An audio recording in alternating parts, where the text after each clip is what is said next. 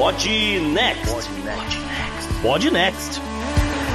Fala galera, vamos pro episódio 139 do Pod Next. E um, um episódio que tem uma pegada um pouco diferente. Ele vai ser, vai ter seu, sua pauta quente, seu tema principal em forma de entrevista. E pro resto do programa eu tenho o JP e para todo ele tá também tô aqui, salve ouvintes, salve JP que é Gustavo Rebelo, um tanto quanto chocado aí com algumas novidades de 2023, cara. Estão acontecendo umas coisas aqui que o, o roteirista, né? O ano tá só no começo, o roteirista caprichou, viu? Tá fácil não. Estão ficando melhores a cada ano, né? Ou piores, não sei. o final feliz fica cada vez mais distante, cara. Tá certo. Vamos lá então pro programa. Bora pro programa, JP. O Podnext dessa semana traz uma entrevista com Gabriel Patiornik sobre a reforma ou golpe democrático no judiciário de Israel. Descubra como estão as coisas por lá e como isso pode afetar o resto do mundo. Os personagens da semana vieram do Brasil. Renan Bernardes, agora com coluna própria, traz um destaque da Europa. Ouvinte, se prepare porque são um, dois, três Florida Man nesse programa. Já no meio ambiente temos golfinhos em Santa Catarina. Tudo isso além, é claro, da agenda da semana, do obituário e da dica cultural. Assinantes do Podnext Confidencial ainda terão acesso a estatísticas de emissão de gases de aquecimento global quanto à cadeia de produção de alimentos. E vegetarianos ficarão chocados.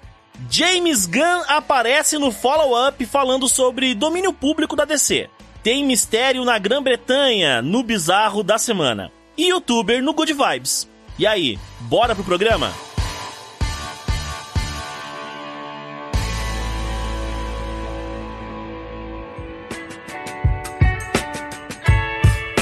Nós temos aqui um recado pra galera que nos apoia no Confidencial, além de, além de agradecer, óbvio, né? Uhum. Sempre o carinho e, o, o, né, e essa ajuda. Mas a gente tem algumas orientações aqui para vocês. É, exatamente, JP. Não, então a gente tentou entrar em contato, algumas pessoas não, não responderam, algumas pessoas é, realmente é, já mudaram, já estão ouvindo o Podnext Confidencial, todo esse material extra que a gente grava lá no app do Substack, né? Que é para onde está saindo absolutamente tudo, né? O Substack você consegue assinar de qualquer lugar do mundo, inclusive do Brasil, e você consegue ouvir, como eu falei, direto no app, você consegue baixar, inclusive, esse material extra, ouve aí quando você quiser e tal. É, funciona, tá funcionando muito bem. Uh, se você não quer ou tem alguma dificuldade para assinar, o Substack não tem problema, você consegue assinar pelo PayPal e eu consigo depois colocar você para dentro do Substack e te dar acesso a tudo isso por conta do sistema dos caras. É, é realmente muito prático, é muito útil, então a gente tem, estão alertando aí as pessoas para que migrem, né? Se você era assinante antes lá no Hotmart Sparkle, procure aí assinar o Substack, procure assinar o, o, PayPal, fala com a gente que a gente também te ajuda, beleza? Isso, e você deve ter reparado que a gente não está mais atualizando lá o Hotmart, né? O material está saindo, exato, o material está saindo é no Substack. Então, quem não assina, né, dá uma chance também, porque também não, ah, sim, não é claro. um compromisso para sempre, você pode cancelar quando quiser, na mesma, na mesma pegada, mas todo mundo que ajudar é bem-vindo. É, não mudou nada, só para lembrar as pessoas, tem um, um, que o programa já tem uns dois, três anos que a gente é, liberou aí para as uhum. pessoas assinarem para contribuir para ajudar a manter o projeto no ar, né? Não mudou nada, continua o mesmo valor, 17 reais. Uh, você tem aqui uh, no Substack são sete dias para você experimentar, ouvir tudo, todo o acervo que tem lá. Uh, tem textos, tem perguntas, tem você tem a opção de comentar as coisas, enfim, né? Além, claro, do nosso nosso grupo de apoiadores lá no Telegram e mais um monte de coisa que a gente está planejando para 2023. Então, atualize aí o seu, a sua assinatura ou passe a assinar.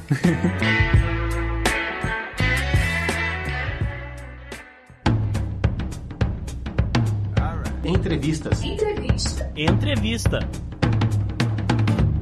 E nessa primeira entrevista do ano eu converso hoje com Gabriel Paciornik, ele que mora eh, em Israel aí há 25 anos. Ele vai contar um pouquinho como é que é essa experiência, como é que eh, Israel chega em 2023, o que está acontecendo com o governo Bibi e outras coisas mais. Então seja bem-vindo ao Podnext, Gabriel. Obrigado, obrigado. Obrigado pelo convite. Sim, e uh, Gabriel, se você não se importar muito, porque é realmente 25 anos é muito tempo, né? Eu queria, o ouvinte, né, que não, não conhece conhece você de repente, apesar de que eu sei que você tem uma presença grande nas, nas redes sociais e tal, você é, se importa de falar um pouquinho aí como é que você chegou em Israel, como é que foi essa, esses, esses anos todos. É, lembrando que, assim, pelas datas você meio que pegou já o primeiro mandato do Bibi lá em, no, no, na década de 90 ainda, no fim, né? No finzinho do, do mandato do Bibi, sim. Sim, né? É, então, é, e, e, aí como é que foi esse negócio? Como é que você chegou em Israel? O que, que você faz aí, etc.? Eu, eu vim aqui com 19 anos, o meu plano era chegar, estudar e eu não tinha muito plano a longo prazo, é, não sabia exatamente para onde que, que, a coisa ia, mas eu vim, comecei a, a estudar e, e fui ficando e no final das contas é, no, no, final das contas fiquei. Não tem, não tem muito plano, não tem muito como, como, contar como é que eu cheguei aqui. Foi uma questão de procurar. Eu queria sair do Brasil, uhum. mesmo que fosse temporariamente, intercâmbio, alguma coisa. Eu tava procurando alguma coisa para fazer. Uhum. E dentro de todas as opções que eu tinha, o leque de opções que eu tinha na época, acabou calhando que Israel era um, era na época era uma excelente solução e daí eu já consegui uma maneira de estudar na Universidade de Barcheva, hum. que é onde estudei engenharia eletrônica e, e, fui ficando e à medida que as coisas foram se acertando, eu passei a ser a habitar o lugar, não só estar aqui. Tá, tá certo. Acho que a gente tem que começar a direcionar pro programa, né, pro assunto principal de hoje, na verdade. Mas antes, é só para contextualizar o ouvinte, né, porque a gente tá entrando agora em fevereiro, então ajuda uh, ajuda a contextualizar como é que Israel chega aqui em 2023, né? Porque só para lembrar um pouco as pessoas, em 2022, né, Israel começa com Naftali Bennett no poder, ele acaba renunciando lá para junho, entra o Yair Lapid e tem eleição entra o Bibi de novo, né? Então, é assim, eu queria, do ponto de vista de quem mora aí, né, e quem mora há tanto tempo, como é que foi essa troca? Né? Toda hora um, um cara novo no poder, cara, como é que é isso? Veja, é, é ao mesmo tempo mais simples e mais complicado do que isso. Hum. Vamos começar pelo fato de que Israel é um país parlamentarista. Uhum. Então, o sistema parlamentarista prevê uma alternância de, de governo muito maior do que o sistema presidencialista, que tem a, a vantagem ou a desvantagem de ser muito mais estável.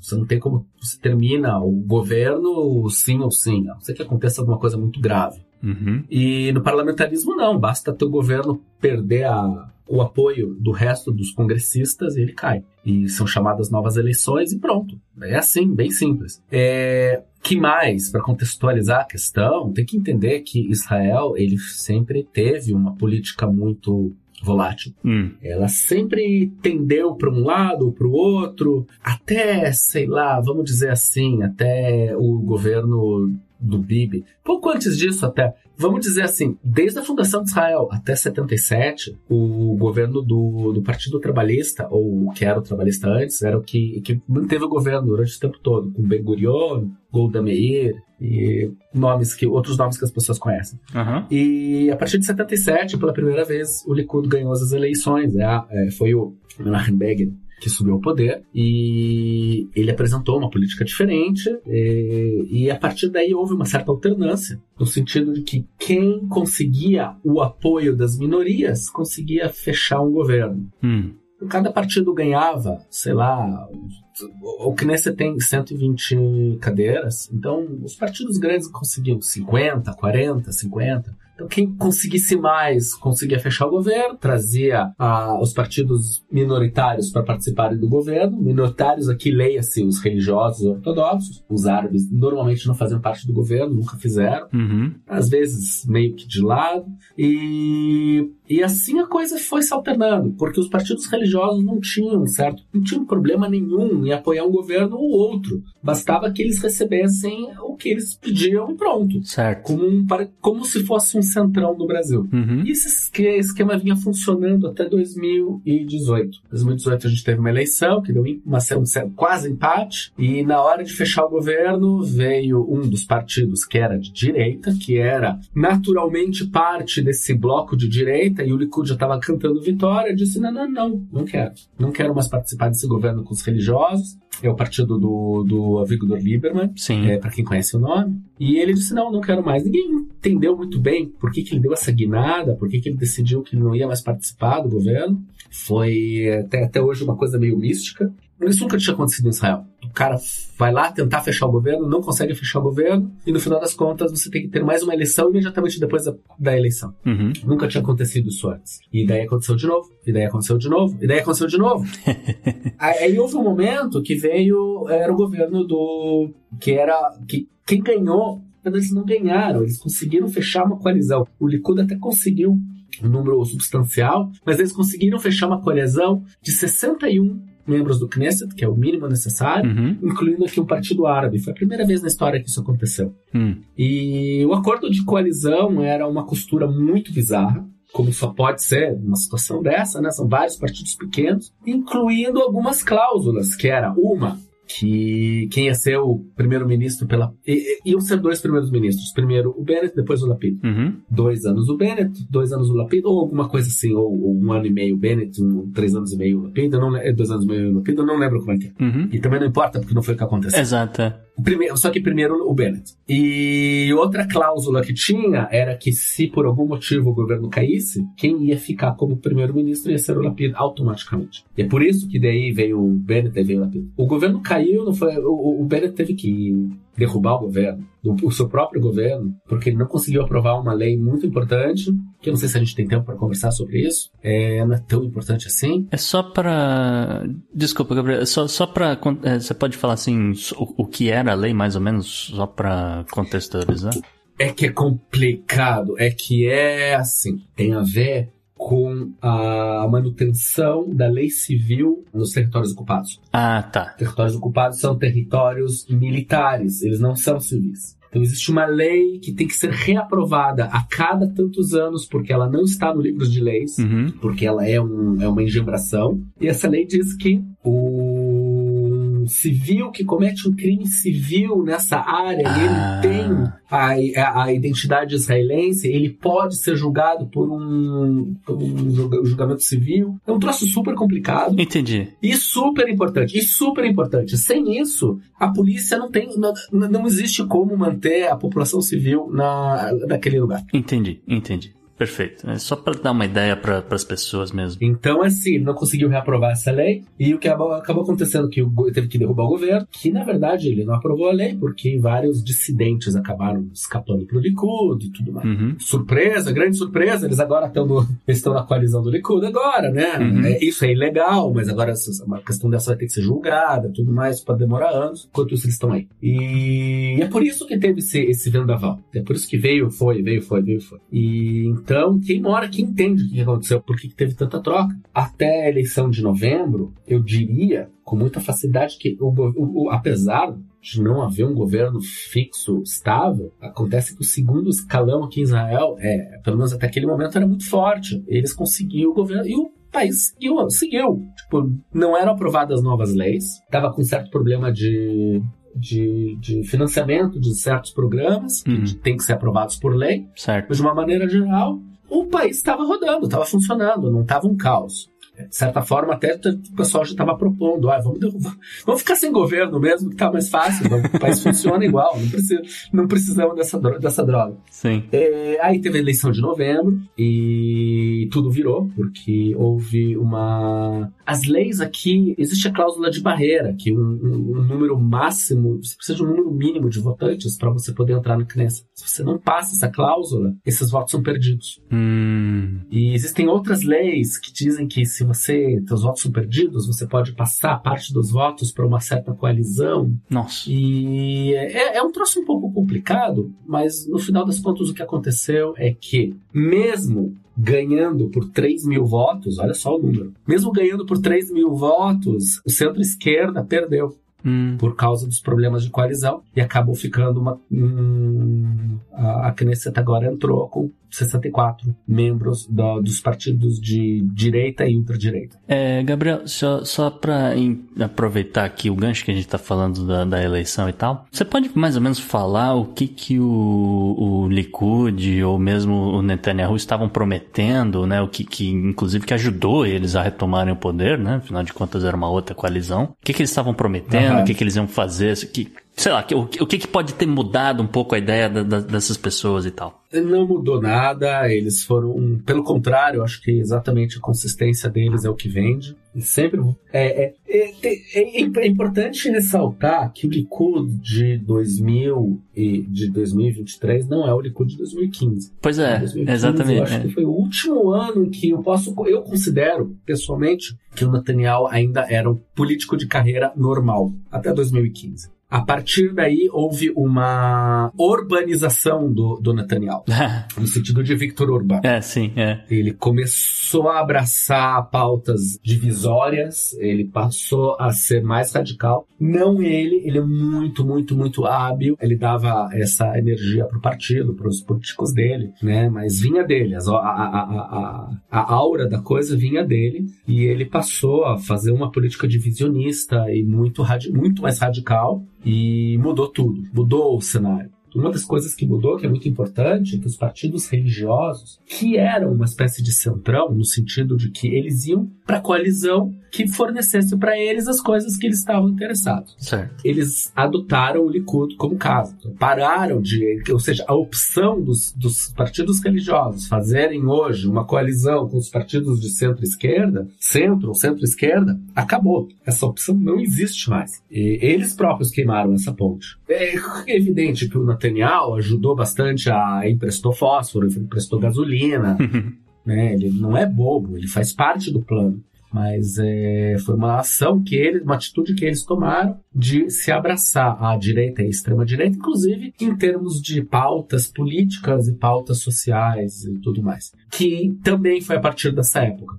Tá. Então muita coisa mudou desde 2015 e esse é o cenário de hoje que vem por causa disso. Entendi. Então, então ano passado foi, foi só um maior número de pessoas que apareceram para votar realmente. Prova olha, provavelmente, olha, se não fossem essas atrapalhadas que a coalizão de então cometeu, de não, que eles não conseguiram realmente trazer o número de pessoas para votar e para fazer um movimento político mais sério, a gente não estaria hoje onde a gente está. Tá. Se bem que conhecendo bem a história do Likud e do Netanyahu e vendo o que aconteceu quando ele quase ganhou em 2020, esse plano já estava pronto. Isso ia acontecer um momento ou outro. No momento que eles conseguissem o poder, eles iam aplicar tudo que eles estão tentando fazer agora. Uhum. E uh, só para também fechar essa parte do contexto, como é que você avalia o, o, governo Naftali Bennett e os poucos meses que o Yair Lapid ficou no poder? Se foi positivo, se foi negativo, se não serviu para nada, enfim.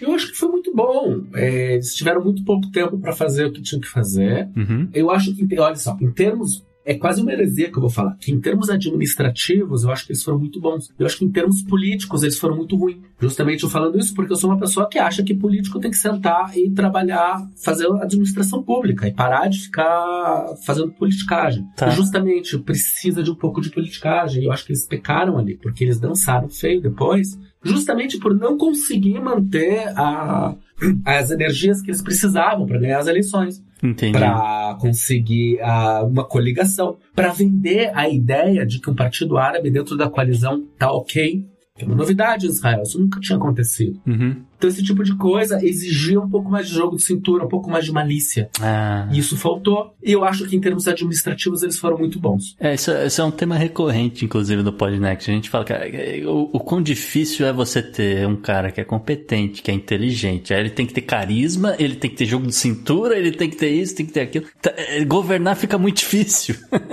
é, de, muito difícil. É. Muito, muito, muito, muito. É por isso que eu acho que, que o mais importante é se você você não é esse super-homem, você se cerca de pessoas que sabem fazer pelo menos parte do trabalho que você precisa ser feito. Uhum. Tá certo.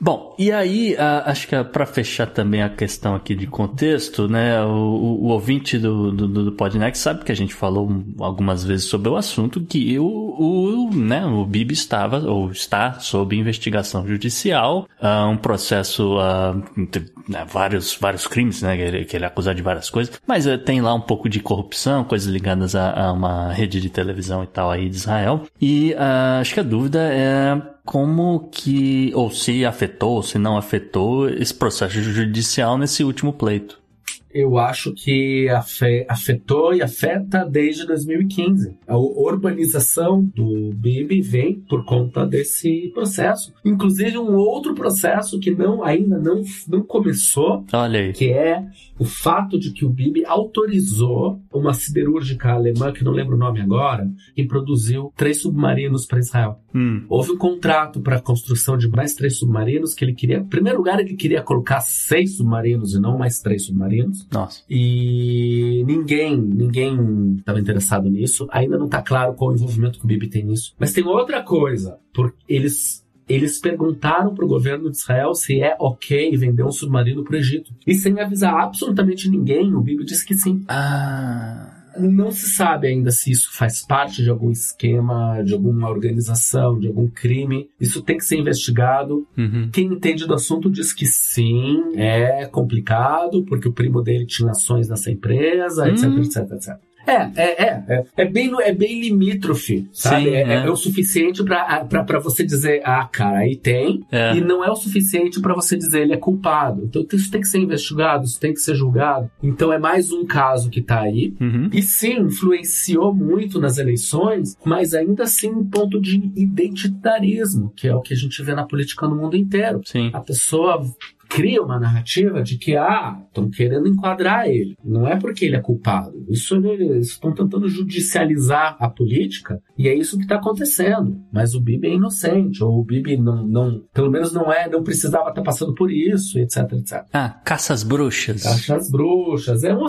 é, é, recorrente no mundo inteiro nos últimos 5, 10 anos, uhum. né? O Bibi é mestre de, de mexer na, na realidade e ele vendeu esse peixe e ele com muita força tem vendido isso desde desde então. Bom, aí a gente chega em janeiro, né? O Bibi toma posse, uh, salvo engano, acho que no final do, de dezembro, ali no, perto do ano novo, não sei direito, mas ele, ele toma posse, agora ele é o primeiro-ministro, tem a coalizão, aquela coisa toda. A gente chega em janeiro. E aí uma das primeiras propostas, né, de, de governo, o que, que você vai fazer tal, não sei o quê, veio a tal da proposta da reforma do judiciário. E aí, até certo. conversando com você antes no Twitter, você falou, é muito mais do que isso, né? Então eu queria que você explicasse o que, que o Bibi está tentando fazer. Eu vou tentar botar da melhor maneira possível, dizendo que não, não é especificamente o Bibi. Ah. Inclusive, parte da grande manifestação contra usa uhum. os vídeos do próprio Bibi falando contra esse tipo de coisa dos últimos anos. Hum. Várias entrevistas que ele falou que não, não se faz uma coisa dessa, por isso, isso, isso e isso. E ele, como eu disse, até 2015 ele era um, era, ele era um governante, concorde ou não concorde com as pautas dele, ele era um governante mais ou menos competente. Uhum. Ele manteve Israel mais ou menos estável, a economia numa positiva, etc. Uma série de coisas muito positivas que ele fez. Ele entende do assunto. Ele sabe o que, que, o que, que uma, uma reforma dessa ia acarretar. Ah, provavelmente não é ele porque ou é ele, mas ele não tem nenhuma outra opção, porque ou é isso ou ir para cadeia. e é porque porque ele não tem muita alternativa. Então existe um movimento que ele começa no Likud, mas ele tem várias abrangentes em vários lugares extremamente especialmente nos meios religiosos em Israel, uhum. que é uma modificação de todo o sistema judiciário, que não é uma modificação do sistema judiciário, é transformar o sistema judiciário num teatro, sabe? Porque eles querem. A primeira regra que eles querem mudar é a regra que permite ao cada vez que a Knesset tentar aprovar uma lei e ela for derrubada pelo judiciário, com uma maioria simples de 61, eles podem derrubar a decisão do judiciário. O que é anular a existência do judiciário. Pois é.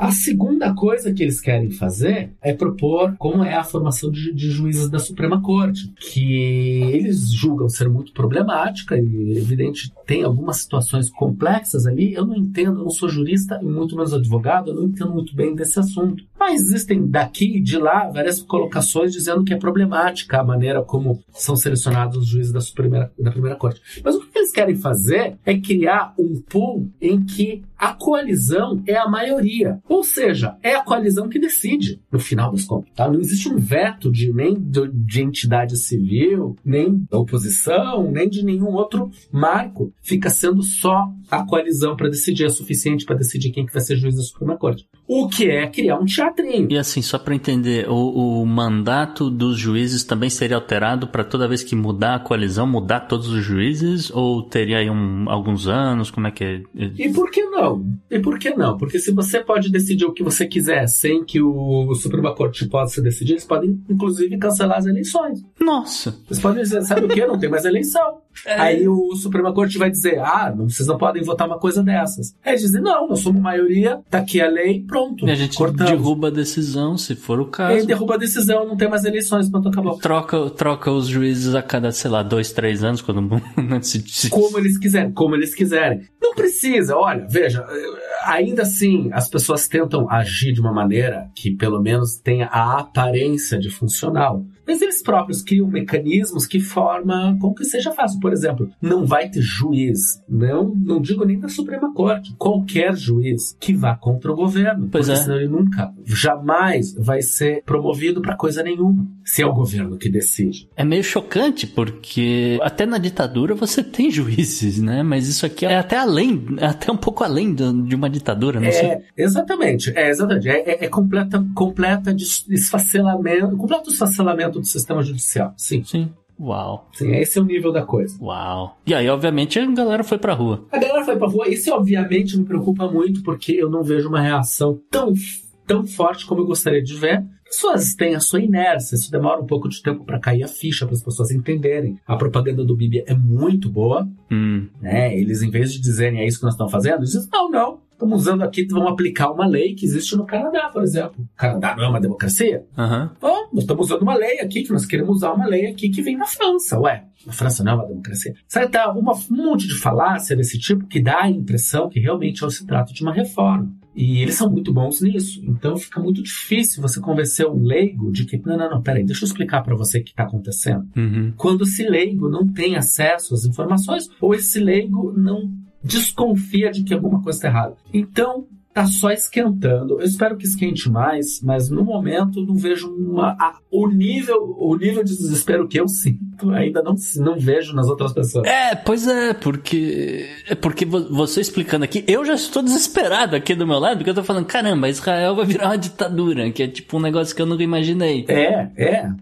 Porque caminha para isso e, e, e, é loucura. E eu vejo a comunidade árabe, cara, a comunidade árabe que vai mais sofrer aqui, com certeza. Com certeza. E ele, eu não vejo a movimentação deles. É, porque não, não tem quem proteja, né? Não tem quem proteja não, se, se, não, não tem. Dependendo do que os caras quiserem fazer. E a gente sabe justamente, é, foi inclusive um dos destaques do Podnext, a gente falou mais ou menos o que pensa o tal do Ben Giver do, do Esqueci o nome do partido agora. Ben isso. É, é Otsmail é, é Ismael, isso, isso, isso, isso. Veja, veja que eu fui claro, eu falei os árabes, eu falo dos árabes israelenses. Eu não tô nem falando dos palestinos. Exato. Eu não quero nem entrar, eu não quero nem entrar nisso, porque daí é outro saco de gatos. Sim. É outro problema muito mais sério, mas eu nem entro nisso, porque isso daí parte de, uma, de, uma, de um conflito militar. Eu tô falando do, do, do problema civil. É, exato, exato. É, são uma boa parte são, são árabes, mas são judeus, são árabes árabes, mas moram. 20% de árabes em Israel. Eles Isso. vão ter os seus direitos seriamente prejudicados. E, e, e o cara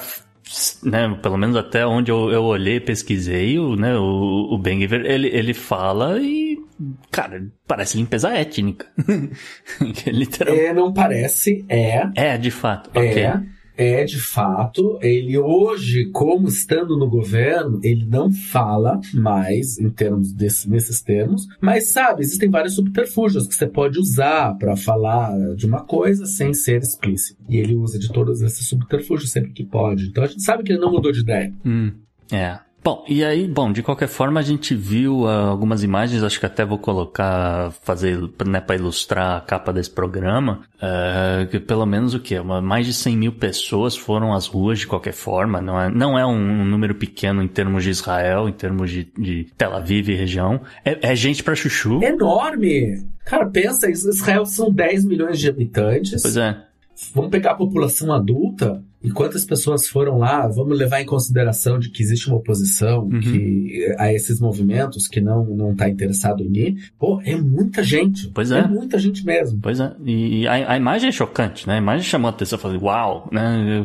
E até surpreende que, pô, começo do ano não tem nada muito quente acontecendo né, em outros lugares. E a, a, a, cobertura internacional, ela existe, mas ela não é tão grande quanto eu imaginei que pudesse ser, né? Diante de, dessa loucura toda que, que, que, é o que você está contando aqui eu pra gente acho que, é, pois é, é, é, bom, essa sendo tua profissão, você talvez tenha uma explicação melhor do que a minha, mas a impressão que eu tenho é de que quando você fala dos problemas internos de um país, dá uma certa preguiça para as é pautas, porque você tem que explicar. Veja, nós estamos há 30 minutos falando uhum. e, gente, e, só agora a gente entrou no cérebro da questão porque eu tive que dar toda, todo o background da coisa. Pois é. Então, a imprensa escrita jamais vai entrar nisso porque é muito complicado. A televisiva, então, nem pensar. Ah, é. Não mostrar, né? Não mostra nem quando tem foguete caindo no meio de Tel Aviv, vai falar disso. Então... É, pois é. É, é sério. Então, assim, é, é, eu acho que é isso. É muito complicado. E vamos lembrar o que aconteceu. Quando que a gente ficou sabendo que alguma coisa aconteceu na, na, na Hungria ou na Polônia? Uhum. A gente uhum. ficou sabendo quando já, já, já, quando já tinha, quando já tinha acontecido. É, sim. São vários absurdos, eu acho isso. É, enfim, de qualquer forma, eu quero retomar aqui só para fazer um pouco de previsão do futuro, talvez, vamos dizer. Esses protestos todos estão crescendo, eles estão chamando a atenção, etc. Balançou alguma coisa no governo? O governo já está meio preocupado com isso ou por enquanto ainda não? Olha, existem vários termômetros é, do Bibi pra gente sacar como é que tá a temperatura dele. Uhum. Ele tá nervoso, ele tá, ele tá abalado, mas como eu disse, ele não manda mais. Hum. Ele não tá no, no, seu, no seu auge. Hum. Lembrando que o Likud não é a maioria da coalizão. É. O Likud não foi muito bem nessas últimas eleições, não nessa nem nas anteriores. Hum. Outra vez, eles ganharam porque houve um fluke, houve um problema ali, deu errado na votação e acabaram dando sorte, ganharam, mas o próprio Likud não vai bem. E ele não é a maioria da coalizão e ele não manda mais. E eu acho que a questão da investigação dele na, na, no, no, Supremo mexe muito nisso, porque daí todo mundo que quis fazer um acordo de coalizão com o Bibi falou: Ó, você tem que aceitar, cara, não tem o que fazer. Nossa. Tudo que eu propor aqui você vai ter que aceitar. E foi o que aconteceu. É, mas as leis mais absurdas, teve um que falou que não vai ter eletricidade no Shabat. Né? Assinado pelo Bibi, cara, como é que pode? Caraca, Tava lá. tá voltando 100 anos no tempo. Não, é impressionante. Então teve isso, teve isso sim. Nossa, que é... eu fico chocado, desculpa. Sabe que acabou, a coisa acabou. Claro que acabou, a coisa não foi pra frente, aí é. desfez, falou: não, não é isso, não é aquilo. Mas para você ter uma ideia do nível de desespero do Bibi, que não conta em nada. Uhum. Não houve recuo nenhum até agora, absolutamente nenhum. Hoje eu li a notícia da terceira grande empresa de high-tech que está se preparando para sair de Israel. Hum, é. é uma empresa que faz subscrição de textos no, no, no tribunal. Ah, entendi. De forma eletrônica. Uhum. E eles são um valor de 2 ponto não sei quantos bilhões, eles estão saindo, sabe? O cara deu entrevista na televisão, falou, cara, não tem que esperar, não, não, não, não vou ficar aqui. É, tá complicado. Não tem motivo né? pra ficar aqui, não tem motivo para ficar pagando imposto aqui nesse país, né? vocês não me querem, beleza, tchau. Que loucura. Fez um certo barulho, cara, fez um certo barulho, não chegou nos ouvidos certos, e não vai chegar, porque hum. não é isso que vai mexer eles, eles não estão nem aí pra economia, eles são pessoas é, messiânicas, eles estão construindo uma visão de país, é, é brabo, é brabo, porque a gente tá brigando com gente que não tá pensando racionalmente. Ah, e, bom, e aí eh, ainda talvez seja um pouco cedo para falar em novas eleições, mas o que você tá falando talvez nem tenha, porque, né, de repente o país vira uma ditadura. Sim, é uma opção pode acontecer de não ter eleições, e pode acontecer de ser uma eleição chuncho, sabe? Sim. Eles inventam alguma regra dizendo que é, pessoas assim, assim, assim não vão poder votar por causa disso, daquilo, ou criar, ou basta você criar confusão numa determinada região, como foi nas eleições agora no Brasil, você basta você causar confusão que as pessoas vão ter dificuldade de votar. Uhum. Você tem um país pequeno como Israel, é fácil de fazer. Putz. Eles garantem que eles vão ganhar as eleições de novo. Que loucura, cara. É, eu, vou, eu vou mudar um pouco de assunto, porque eu sei que o tempo tá acabando, mas eu tenho que fazer algumas outras perguntas aqui. Eu quero saber sobre um pouco mais sobre a região, né? O que que tá acontecendo, o que que você espera talvez que aconteça, já que você tem aí, como você falou, talvez um governo mais messiânico, então é, fica um pouco complicada né, a relação com, com o resto da região, né? Então, por exemplo, eu queria, de repente, se você puder comentar um pouco sobre uh, o que, como é que fica a situação, por exemplo, com a Síria, que a gente sabe que, né, vira e mexe, Israel tá uh, se uhum. defendendo, né, antecipando ataques de terroristas, etc. Ó, eu vou dizer assim, eu vou fazer, vou fazer um resuminho. Síria não é relação com a Síria, Síria é relação com a Rússia. Hum. E a relação com a Rússia está em dúvida, porque até pouco tempo atrás eu teria dito para você que o governo novo tem é mais pró-Rússia do que era foi até agora. Uhum. Mas aí houve esse, aquele ataque de drones lá no Irã. Sim, no final de semana agora. Uhum. E aquilo ali provavelmente foi Israel, e aquilo ali provavelmente vai afetar muito a guerra na Ucrânia, porque era ali que se produzia um material que era exportado. Enfim, não sei. Tá. Mas eu acho que continua igual.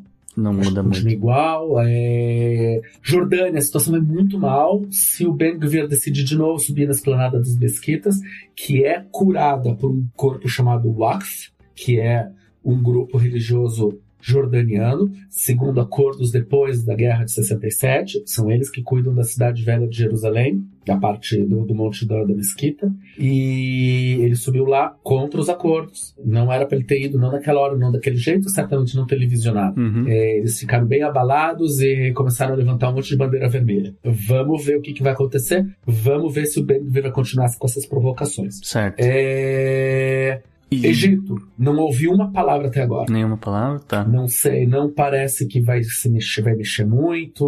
A relação com o Egito sempre foi de Guerra Fria. Uhum, é... E vai continuar igual. Tipo, relação sensacional com o governo, relação muito ruim com a população. Hum. É um país muito anti-israelense, é um país muito antissemita também. É. São duas coisas diferentes. Sim. Alguma mudança, porque a gente sabe que teve uma, uma reaproximação mais recente aí com Marrocos, com, com Turquia também. Alguma, alguma mudança? Não não tenho ouvido nada, não tenho ouvido Nenhuma nada. Eu acho que eles não, eles não têm nenhum interesse em mexer nas coisas, enquanto o Ben Gvir não inventar moda de subir na, na. Porque na hora que ele começar, começar alguma coisa com os palestinos, daí vai mudar a figura. Ah, entendi. E sabe? É, é, aí que pega. Eles não estão nem aí se a gente é governado por um rei, por um pirata, por um cachorro. Eles não estão nem aí. Eles querem o que eles querem. E obviamente Irã é aquela relação complicada, né? Irã, não, eu acho uma relação extremamente simples, na verdade. É uma relação muito simples. Com a Europa, a situação vai complicar. Hum. É, eu acho que nós vamos ter, vamos começar a ver é, é, mais, muito mais atrito, muito, muito mais atrito. Ainda não começou, mas vai começar, vai ter atrito com a Europa, vai ter, vai ter atrito, sabe com quem? Com a, com o Haga ah, a Suprema Corte, Suprema de, Corte de ah. É a Suprema Internacional de Raia, vai começar a ter problema. Vai ter uma série de situações aqui que vão ser bem complicadas para Israel, para o governo, para os militares. É, com, com os Estados Unidos já começou. Blinken tá aqui. O Blinken é um cara que ele, ele, ele nasceu para ser diplomata inglês, Sim. não americano, que ele fala de uma maneira extremamente educada. Ele, ele vai te mandar para lugares horrendos hum. e você vai sair sorrindo da maneira é, tão educada que ele eu, fala. Eu costumo dizer, ele é o diplomata certo, só que na era errada. Eu, eu, eu acho que ele não tá muito preparado para 2023, mas assim. Pois é, a, ele a, fala do jeito que fala, é. mas a mensagem dele passou, não passou desapercebida aqui em Israel. Uhum. Foi muito bem entendida. Ele entende, todo mundo entendeu direitinho o que, que ele disse. Uhum. E ele tá muito, muito, muito preocupado com a situação. E ele falou, galera, vamos tentar se acalmar aí. Uhum. Vamos ver o que, que vocês conseguem fazer, senão a gente sim vai ter que repensar a nossa relação. É, e, e assim, a gente fala brincando, mas ele, ele fala assim com o Irã, ele fala assim com a Rússia, e a galera olha pra ele e fala, cara, você tem certeza que é isso mesmo? Essa mensagem de vamos se acalmar e vamos, vamos conversar com essa altura não, do campeonato? Não, mas né? é, no entrelinhas, não, mas nos entrelinhas ficou bem claro que ele, é. ele, ele levantou a bandeira de que a gente vai ter que repensar a nossa relação. Não, e, assim, não tô dizendo que ele tá errado, eu só tô dizendo que é, o jeito dele é, é muito curioso. É o jeito dele, é, o jeito é. Muito mas curioso. a imprensa aqui, a imprensa aqui lê direitinho as coisas uhum. que ele fala. Bom, e aí Rússia você meio que já citou, né? Porque é uma situação meio complicada, né? Israel e Rússia sempre foram muito próximas, mas né? É, não dá para aceitar o que tá acontecendo na Ucrânia, né? né? Aquela coisa. Bom, e aí acho que sim, para encaminhar pro fim, alguma, alguma menção, alguma coisa acontecendo com relação ao Brasil agora do Lula? Eu acho que se você perguntar, as pessoas vão saber te dizer onde fica o Brasil e é só. e só, né? E planejar, sim, gostaria muito de passar férias lá, sim, sim. Hum. Conheci um brasileiro uma vez. É. É. é tudo que as pessoas pensam a respeito do Brasil. O Brasil não tem nenhum. Não é, não é nenhuma micromanchete. Não, não, vou, não vou dizer que não, porque quando houve o 8 de janeiro no Brasil, hum. falou-se bastante. Foi, foi, foi bem falado na televisão. Certo. Inclusive, eu participei de um programa de televisão, fui chamado para explicar o que está acontecendo. Hum. Não que eu soubesse explicar o que está acontecendo, porque ninguém sabia o que Pois que é, ninguém sabia o que está acontecendo, na verdade. Né?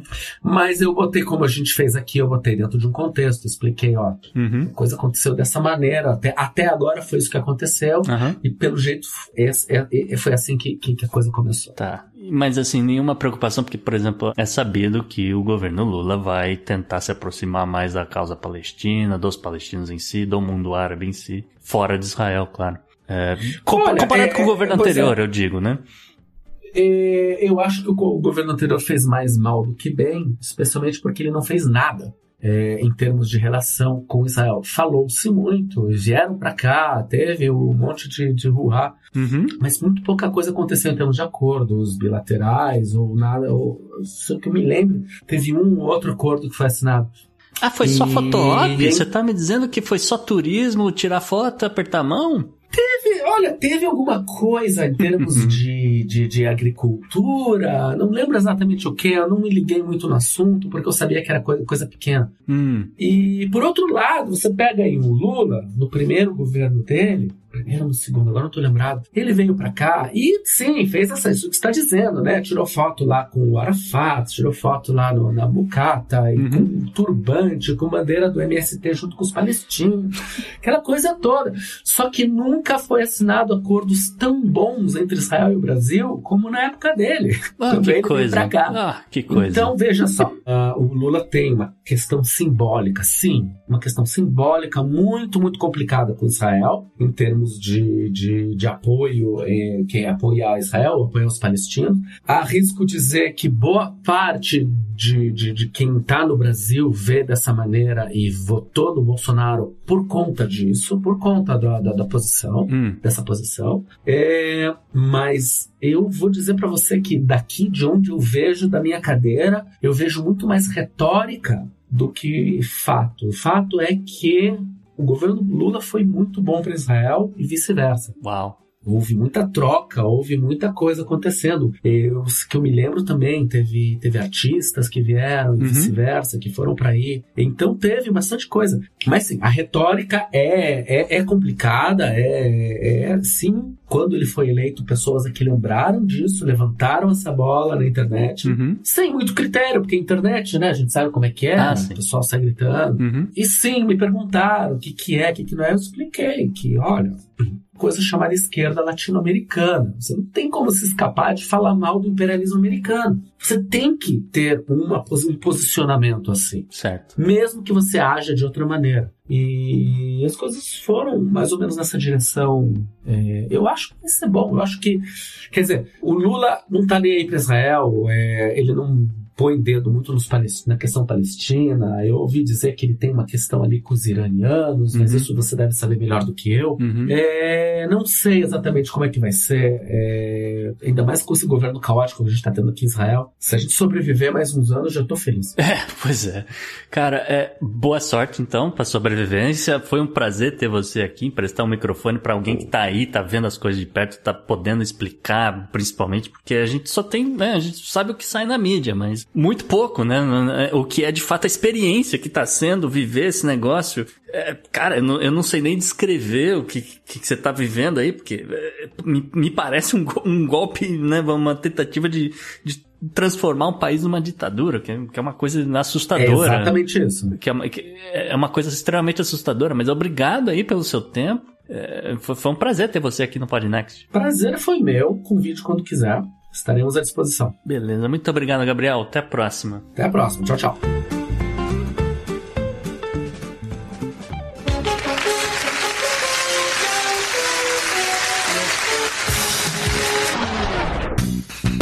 E para personagem da semana, a gente vai para política brasileira pra política brasileira, né, JP? Assim, hoje, dia de gravação, apareceu um personagem novo que poderia ser a figura aqui, mas acho que deixa. esperar, vamos esperar. Dá, baixar dá poeira. É, espera deixa baixar, baixar poeira. poeira, deixa ver como é que vai evoluir a coisa antes dele aparecer por aqui. Mas como os outros dois, né, foram eleitos ou reeleitos, no caso, a gente pode dar destaque sem muito problema, né? Então, o primeiro aqui, a gente vai destacar que com 464 votos, o presidente da Câmara dos Deputados, Arthur Lira, do PP, foi reeleito. Okay. Vai ficar no poder aí uh, durante 2023, 2024. Arthur Lira, que foi apoiado por um único bloco parlamentar, que reúne aí 20 partidos e uh, duas federações. É o tal do Centrão, né? É o vulgo centrão, né? Todo mundo aí que quer participar da coisa votou em Arthur Lira. E ele, né, por ser do PP, ah, uma novidade que apareceu,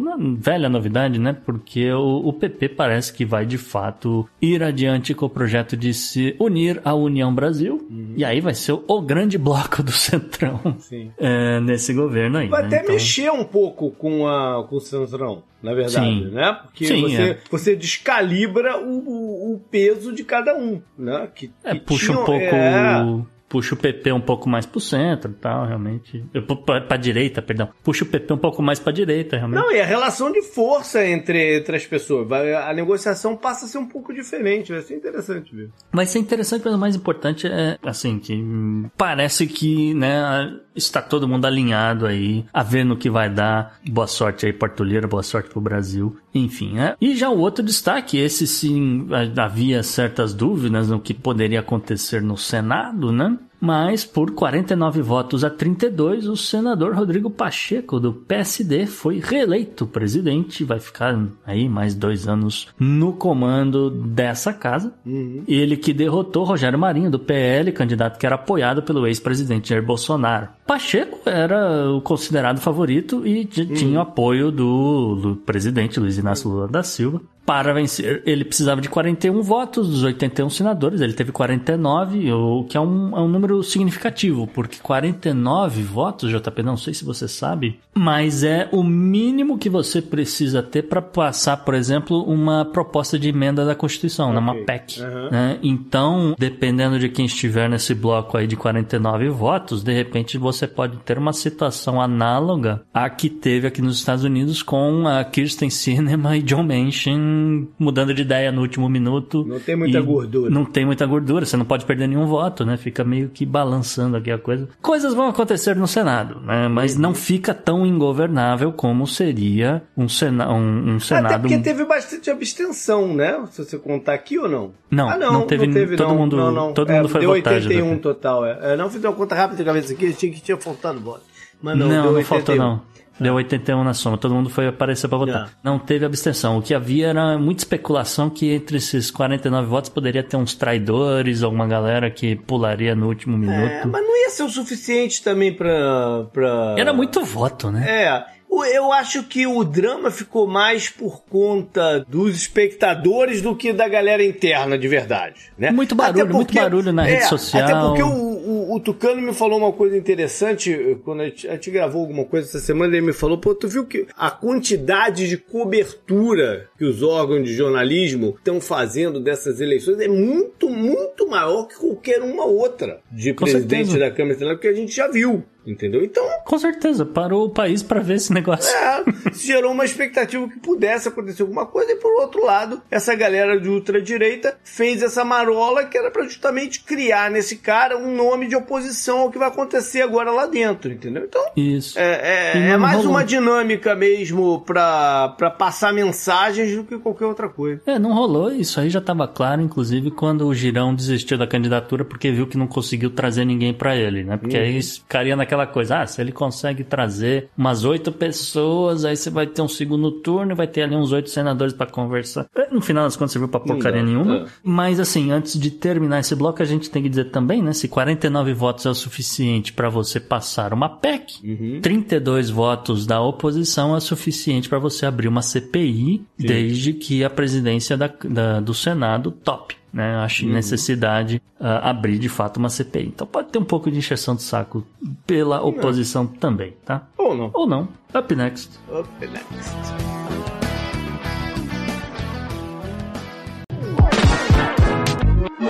A Europa em destaque.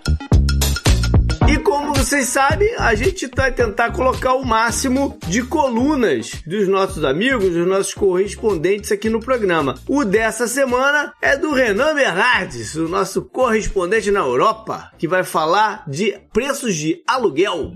Fala pessoal do Podnext. Olá a todos os ouvintes, Gustavo, JP. Aqui é o Renan Bernardes, como o Gustavo gosta de dizer, o correspondente internacional do Podnext na Europa um nome bastante chique, né? E é com muito prazer que eu hoje vos falo, né, por aqui. Afinal, estou estreando uma essa coluna aqui no programa, que é uma coluna basicamente sobre acontecimentos, curiosidades, informações relevantes, né, inusitadas do que vem acontecendo na Europa. É possível que o meu foco acabe sendo Portugal, dado que é aqui que eu estou situado, então, é, inclusive vai ser o tema de hoje, não é? Mas isso já falo logo mais à frente. Porque essa, essa coluna basicamente ser uma coluna assim, sem uma frequência exata, né? Porque isso até depende um pouco dos acontecimentos, das relevâncias aqui do, do que acontece no velho continente. Mas é, é seguro falar que essa ideia, vai, que a ideia da, da coluna é ser mensal, por assim dizer. Então, por aí a gente já tira uma ideia. Para falar nessa semana de estreia, eu escolhi um assunto que é um alerta vermelho que está aceso aqui em Portugal. Né? Na verdade, está aceso na Europa, mas principalmente em Portugal, no que diz respeito ao preço das moradias, né? das habitações, dos apartamentos, das casas, sobretudo nos principais centros urbanos aqui do país. Esse tema vem sendo, vem sendo abordado pela mídia, vem tomado basicamente a mídia portuguesa quase que diariamente, né? nos noticiários, na TV, no rádio, nos, nos, programas da internet, que são os preços altíssimos praticados, assim, né? Como eu disse, principalmente nos centros urbanos, mas mais ainda nas cidades de Lisboa e do Porto, que acabam por ser é, é, assim, os grandes pontos né, da, da, do país. E esses preços, cara, estão impraticáveis aqui os, os moradores dessas cidades estão sendo escanteados porque está se tornando impossível mesmo viver nessas cidades. E com o preço, assim, para vocês terem uma ideia, o preço médio de um aluguel de um quarto, de uma casa, é, em Lisboa, é, o preço médio é mais caro que Madrid e Milão. Então, países onde, cidades muito ricas e países onde o salário mínimo é bem maior do que o daqui. E essa, inclusive, foi uma pesquisa realizada pela Casa Fari, né, uma plataforma especializada em dados estatísticos do mercado imobiliário europeu. E, cara, divulgaram agora, né, nessa, nesse mês de janeiro, na, nessa última quinta-feira, e mostraram basicamente, cara, é, esse relatório é do quarto trimestre de 2022, que, ou seja, é muito recente é como tá. Foram 100, 180 mil imóveis que eles usaram né, registrados em plataformas. Então, assim, foi uma, uma, pesquisa bastante, bastante ampla, né, para chegar, chegar a essa conclusão. E então imagina que um simples apartamento de dois quartos em Lisboa ultrapasse tranquilamente os mil euros por mês. O que faz com que, imagina, as pessoas que têm um salário mínimo, o salário mínimo português hoje já reajustado em 2023, ou seja, não é o salário mínimo pensado da pesquisa, que foi 2022, o salário mínimo em 2023 é 760 euros brutos. Na época da pesquisa era 705 euros. E o salário médio em Portugal é 1.310 euros brutos, o que significa que com os descontos a pessoa recebe em média aqui mil euros por mês e basicamente 5% do seu salário seria num apartamento simples, mediano, que é impraticável basicamente para uma enorme fatia da população, por assim dizer. Né? E algumas causas e culpas, claro, são sempre apontadas pelos populares da região, e, cara, Portugal foi um país que recentemente entrou na moda, por assim dizer, para grupos de nômadas digitais, por exemplo. Os nômadas digitais, para quem não sabe, é, e para quem não está familiarizado com o termo, é um grupo de pessoas que pode trabalhar remotamente para empresas de qualquer lugar do mundo. Hoje ainda está muito associado a pessoas que trabalham com programação ou com TI, no geral, mas mais especificamente, assim, é, para empresas Estados Unidos, é, Reino Unido e alguns polos tecnológicos que têm, têm alguma força. Outro motivo também muito citado é pela quantidade de Airbnbs e, e apartamentos assim disposição para alojamentos locais né? e as preferências dos donos dos imóveis acaba por ser de fazer esse tipo de arrendamento, dado que o lucro é maior claramente maior, é, lida com um turista que está disposto a pagar mais por tempos curtos, então acaba maximizando o lucro. E como a escassez é, é enorme, acaba por estar sempre ocupado, está sempre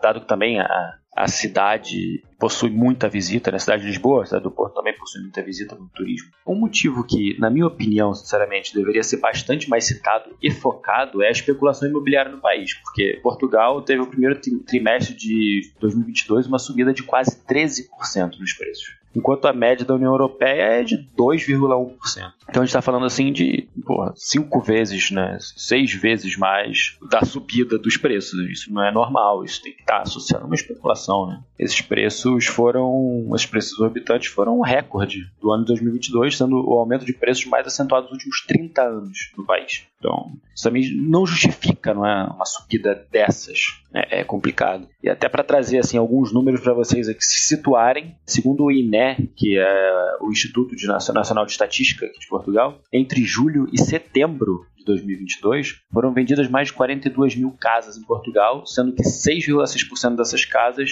foram para pessoas que não possuem uma residência fiscal no país, ou seja, pessoas de fora. Né? E ainda com, com mais números, desde outubro de 2022, ou seja, basicamente nos últimos 3, 4 meses, foram emitidos cerca de 200 vistos para nômadas digitais, aquilo que eu citei anteriormente.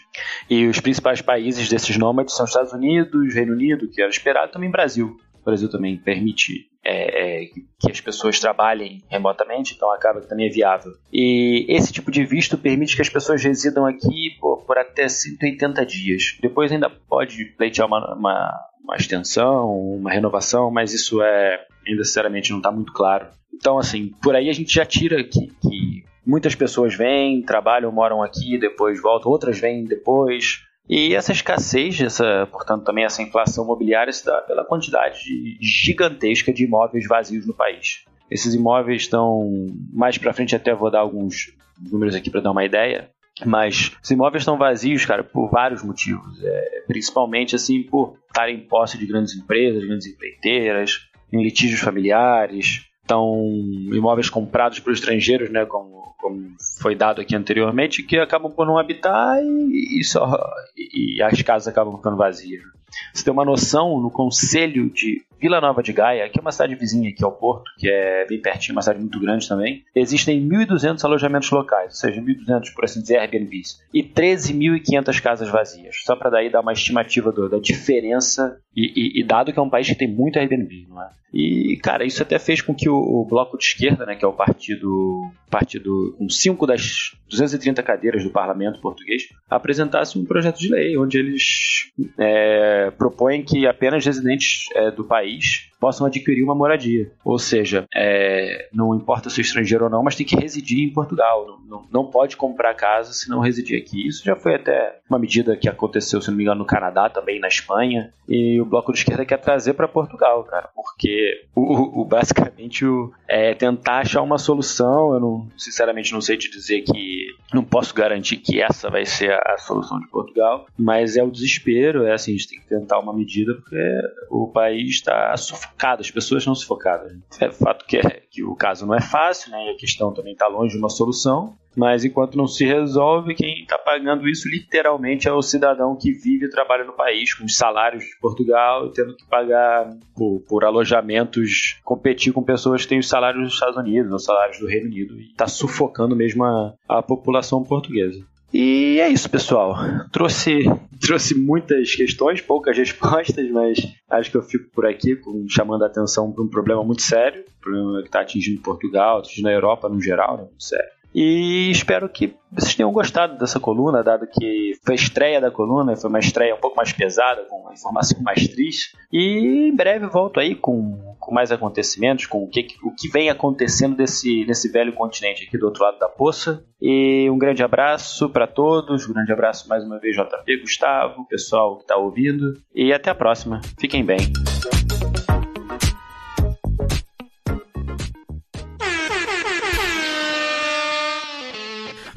Runs naked through a dairy farm. Florida man, Florida man, who never fears any bodily harm. Florida man, Florida é, man.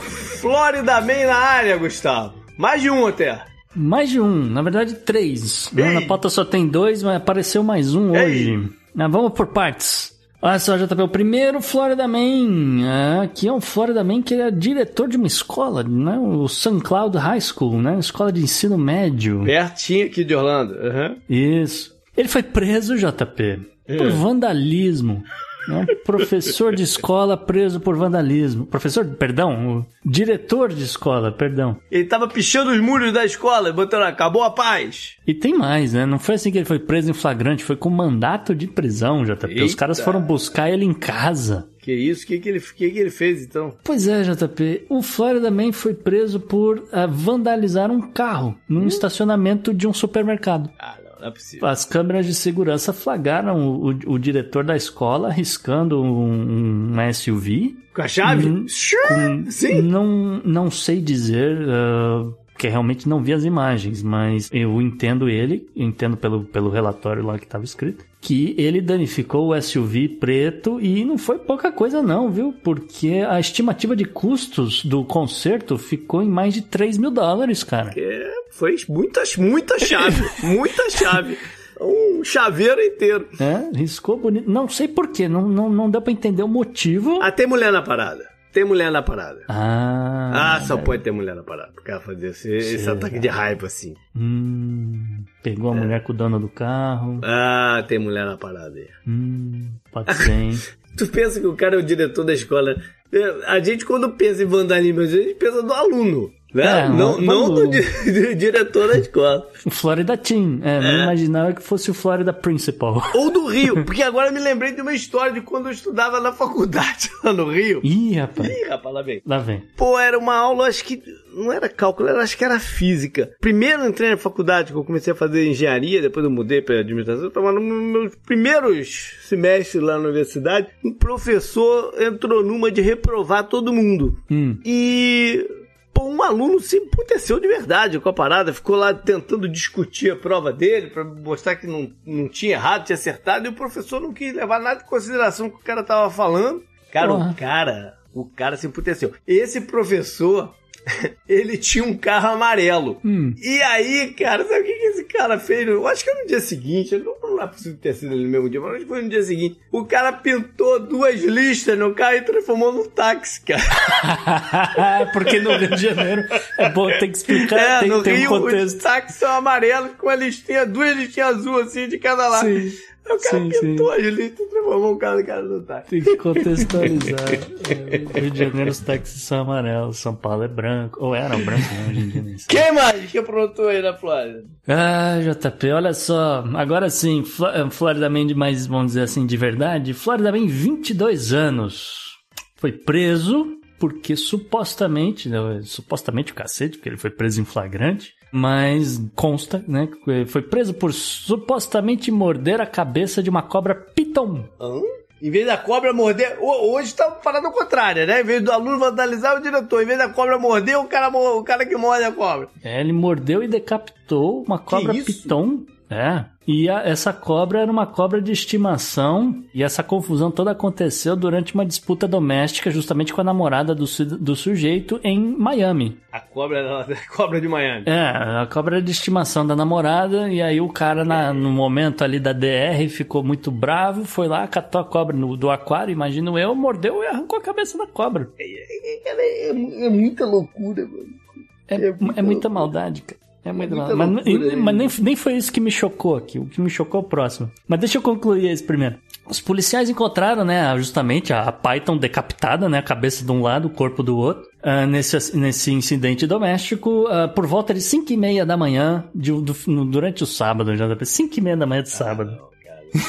E eh, os policiais, né, os vizinhos reclamaram, os policiais chegaram lá, ouviram gritos saindo de dentro do apartamento, né, e até que uh, uma mulher, né, escutaram um grito de uma, de uma voz feminina, de uma mulher e tal, e falaram, ah, a gente vai entrar e a gente vai arrombar essa porta, né, e aí o, o Florida Man viu que, que tinha uma polícia ali, escutou alguma é. coisa que tinha uma polícia ali querendo entrar, ele tentou bloquear a porta para os policiais não entrarem, bicho. Com o que? Com o sofá? Empurrou não, o sofá, né, mano? Eu acho que ele botou as costas contra a porta mesmo. Ah, tá. e, e, aí naquela, né? O policial forçando a entrada. Porque, porra, agora eu vou uhum. entrar, né? E aí um, um, dos policiais tentou usar um taser contra ele. Aí ele. Aí que realmente ele saiu, né? Desencostou da porta. Os, os caras conseguiram entrar pra dentro. Deve ter sido aquele momento trapalhões. Caiu um monte de, de, policial um em cima do outro. Uh, ele tentou se desvencilhar, né? Não, não, não, não, ia se render tão fácil, não sei o que e tal. Eventualmente, né? Deram sossego a leão no cara o cara parou e, enfim, foi preso. E agora o Florida Man vai responder por crueldade para com animais com a intenção de matar. Cárcere privado, porque ele, né, tava bloqueando a entrada na, na onde estava lá a, a, a, a namorada. Uhum. E resistência à prisão, porque né, deu trabalho pro bando de policial. É, cárcere privado eu acho um pouco de exagero. Se o cara só tentou ali pro, né, que a polícia não entrasse. É que pode ter uns detalhes que a gente não sabe. É, pode ter outras coisas, isso aí. Né? Por isso. Que é, inclusive. É, a resistência à prisão tá ali dentro. É a mesma é. coisa, sei lá. E que pode ter, pode ter sido motivo da discussão. É, que é tipo, ser, sei lá. Né? Vai saber, Miami pode é complicado. Ser. Tem mais um, JP. Esse é. O Florida Man, na verdade, é o prefeito de Miami. Eita.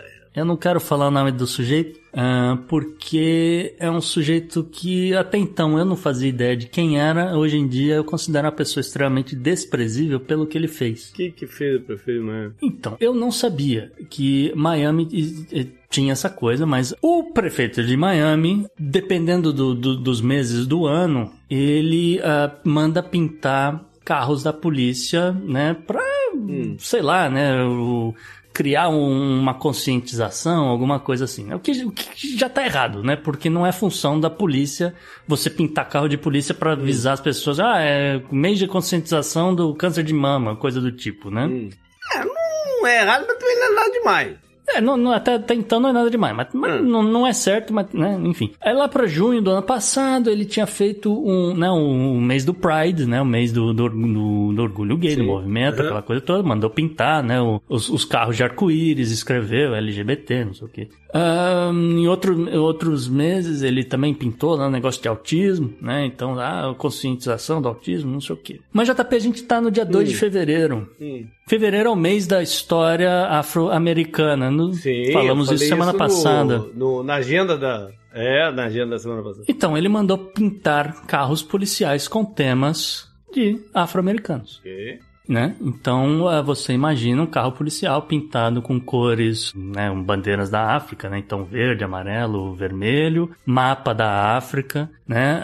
Aí aparece escrito, é uma viatura policial, né? Então tá escrito lá, polícia, tal, não sei o quê. Uhum. E, enfim, vários temas, o punho fechado, erguido, aquela uhum. coisa toda e tal. E, cara, extremamente lamentável, na minha opinião. Eu entendo que ele queira fazer alguma coisa aí em prol do, dos movimentos de Black Lives Matter, não sei o quê. Só que é justamente os mesmos movimentos que lutam para uma reforma policial ou até uma, uma, uma total mudança, né? acabar uhum. completamente com o corpo policial, principalmente em lugares que você sabe que sofre abusos, né? Como uhum. justamente Miami. E eis que hoje sai o vídeo, o cara com toda a pompa, né? Uma coisa, é, é, é, imprensa reunida, não sei o que, o cara tá lá inaugurando um carro policial, né? Que é justamente onde, de, de novo, né?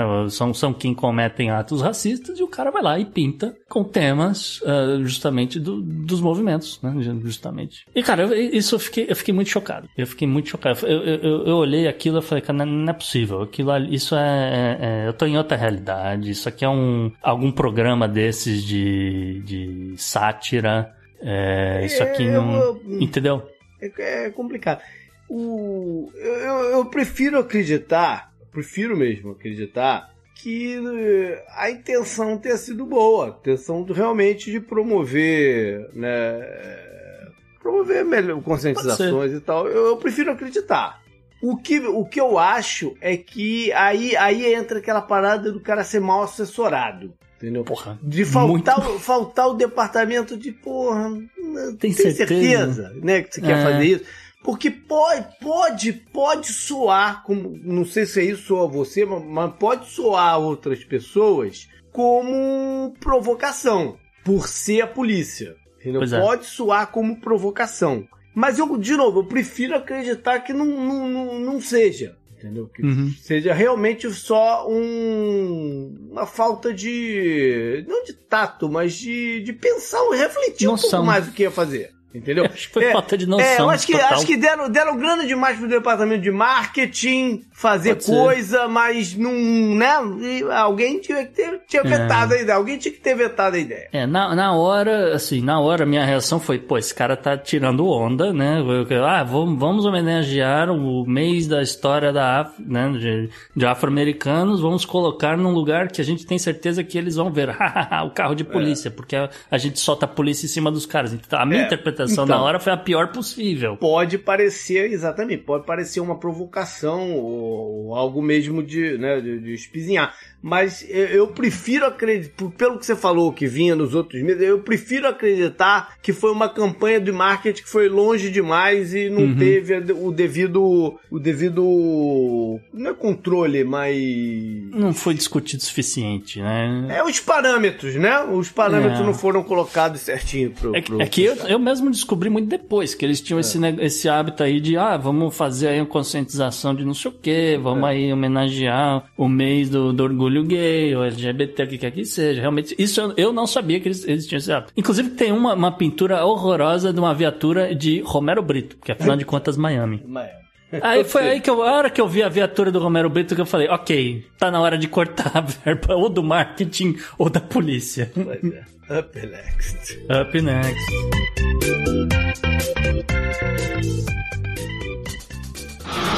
Pela união dos seus poderes, eu sou o Capitão Planeta! Vai, Planeta! Bora então para meio ambiente e hoje é dia de golfinhos. Golfinhos, JP, olha só, uma história bacana. Ah, bacana? Opa, vou até me sentar diferente aqui na cadeira. Vai lá. A história, no, que inclusive a gente tá falando de golfinhos no Brasil. Aham. Uhum. Não, assim é bacana. Eu já tava preocupado aqui de mais alguma catástrofe com o golfinho, mas é uma história bacana. Eu já sentei diferente aqui, né, pra escutá-la. Vai lá. As histórias que me, as histórias que me chocaram nesse programa já, já passaram, né? Uma é lá da entrevista, a outra foi do, do Florida Man. Uh, mas aqui a história é bacana, porque olha só, uma comunidade de pescadores de tainha em Santa Catarina. Agora eles têm um, um alinhado. Agora não, há, há décadas, há séculos talvez, eles têm um aliado inusitado, que são justamente os golfinhos selvagens JP. É, os pescadores e os golfinhos. É, tem como aliado os golfinhos, é isso? Isso. Tá. Ah, mas é. como é que é isso? Se, Segundo o relato de, das pessoas né, que moram ali na, na região, uh, os golfinhos vêm trabalhando junto para ajudar aí na, na pesca de, de, peixes e assim há milênios, né? Acho que ninguém uhum. sabe exatamente desde quando começou esse negócio, mas uh, baseado também inclusive em histórias de outros países, né? Tem alguns relatos uh, do Império Romano disso, está acontecendo, tem histórias do sul da França, tem histórias até da, de, de Queensland na Austrália, mas aqui a gente gente está falando de Brasil, né? Uma, uhum. uma coisa que, assim, que eu não imaginava, ainda mais em Santa Catarina. Um, assim, embora os, os historiadores uh, já tivessem o, o registro, né, desse, desse, tipo de coisa acontecendo uh, no Brasil, foi, Foi só em, em 2022, né, que uh, um grupo de, de cientistas, biólogos marinhos, etc., levaram equipamento, né, levaram sonares, levaram microfones subaquáticos, etc., e falaram, vamos medir esse negócio, vamos, ver, vamos entender o que está acontecendo aqui. E passaram lá um tempo na cidade litorânea de Laguna, né, Sei, em Santa Catarina. Laguna. Laguna, já passei dois carnavais por ali. Isso. É isso. E, e os caras ficaram lá, né, com, com drone submarino, com, né, medindo gravações de som subaquático e, bom, todas as outras ferramentas que eles tinham ali para documentar uh, como é que está, uh, qual o tamanho dessa população local de golfinhos e assim por diante, né? E tentar entender como é que funciona essa relação com os pescadores, né? Segundo os estudos, né, humanos e golfinhos tendem a se entender aí com, com a linguagem corporal, com o comportamento né, um do outro. E uh, esse estudo todo saiu na, nessa semana, né? Uh, justamente, semana, essa semana de gravação. Saiu no, na revista da Academia Nacional de Ciências, o PINAS, aqui nos Estados Unidos. E as conclusões que eles tiveram, né? Foram algumas coisas que, que, que eles chegaram a essa conclusão. É que realmente os, os pescadores de laguna uh, têm realmente uma ajuda do, dos golfinhos nariz de garrafa selvagens na hora de, de, de capturar, né? De pescar ali cardumes de tainhas, né? Mas ajuda como? Estilo Aquaman, o cara chama de golfinhos e... Porque justamente, né, o estudo conseguiu mostrar tanto que os, os golfinhos quanto os humanos, né, é, conforme eles vão prestando atenção um no, no, comportamento do outro, na movimentação um do outro, né, o, os golfinhos vão fornecendo pistas do, do que eles estão fazendo, né, então, por, uh, por, exemplo, a água em laguna, né, você foi lá uhum, passar uhum. carnaval, talvez você se lembre que é uma água muito turva. Sim, né, é, muito, é muito... É quente. Muito, Uhum. Ela é quente, mas é, é, é, extremamente quente, mas é escura. Sim, e então, para quem pesca, é um bocado difícil você seguir os cardumes, enxergar algum cardume, alguma coisa assim, né? Mas aí o que a galera faz, né? Os pescadores prestam atenção nos golfinhos, né? Que os, esses pesquisadores estavam né, monitorando a comunicação, som, etc. Os golfinhos acabam separando os cardumes, né? Entre uh, os peixes pequenos que para eles são mais fáceis de pegar, né? Mas uhum. nada mais devagar, não sei, ou é mais distraído, não sei. Mas pro golfinho interessa. E os peixes grandes que têm mais Corre valor comercial, não sei o que, vão correr para outro lado. E aí os pescadores se posicionam. Então eles já sabem, quando o golfinho aparece ali é porque tem o cardume. Mais ou menos nessa, nesse sentido. Isso, o golfinho, se ele está indo para a direita, você vai na, no sentido contrário, porque provavelmente os peixes grandes estão indo no sentido contrário também. E aí você pesca o peixe grande com, com rede, né? Que é, o, ah, é, rede, é, rede manual, tá? Não é pesca com rede né, que é proibida, não, não sei sim, o que, claro. Sim.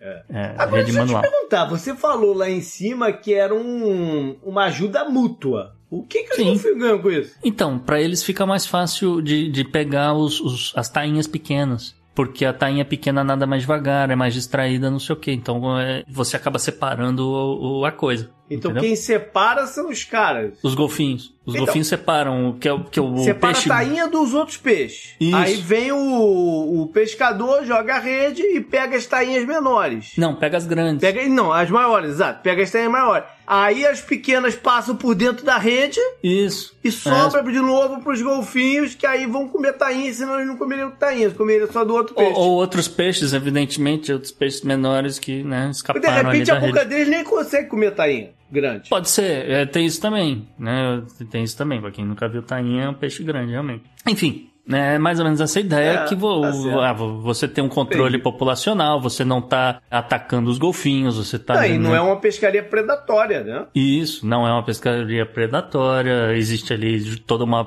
Por conta da, né, dessa, dessa relação mútua aí, que pelo que os caras falaram, tem, tem registros aí em Laguna de 150 anos né? Olha das pessoas estarem pescando com a ajuda de golfinho. Então tem um, tem um certo projeto de conservação ali que é, foi orgânico, entendeu? Foi, foi a galera falou: ah, não mexe com os golfinhos, porque eu sei que se eles estão indo para um lado, eu vou pescar do outro lado, né? Aquela... Cara, tu sabe que agora eu lembrei de um restaurante de pescador, que era quase que a casa do pescador. Uhum. Ali do lado de Laguna tem um lugar que chama Farol de Santa Marta. Hum. E, cara, você tem que pegar uma balsa, você ia com o carro dando a balsa pra ir pra esse farol de Santa Marta. Uhum. E aí você ia por umas estradas que era meio que umas dunas, assim e tal. Aí você chegava numa praia lá do outro lado, a praia maneiríssima, e tinha umas três ou quatro casas, assim, na, eu tô, eu tô falando da primeira vez que eu fui, que foi no começo da década de 90. Tinha umas três ou quatro casas assim que eram de pescadores, e uma delas era, o cara tinha feito meio com um restaurante ali. Cara, uhum. eu comi um